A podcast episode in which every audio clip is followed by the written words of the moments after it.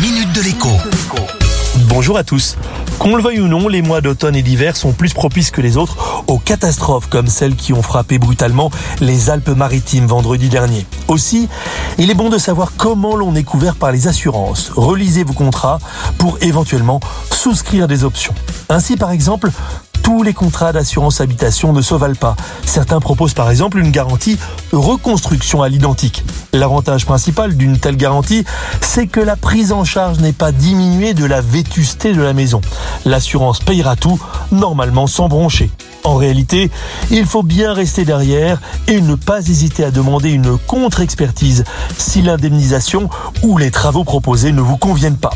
Par ailleurs, les affaires qui se trouvent dans la maison sont garanties jusqu'à une certaine valeur.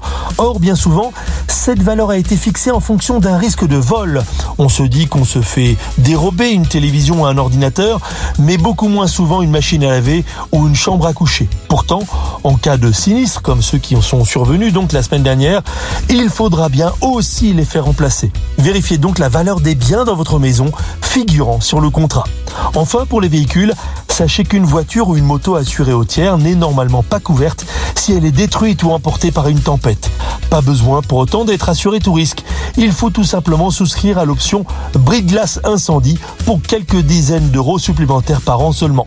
N'hésitez pas à faire un point avec votre assureur, mais aussi à regarder du côté de la concurrence. De nos jours, avec la loi Hamon, on peut changer de contrat très facilement et c'est le nouvel assureur qui s'occupe de toutes les démarches à votre place. À demain.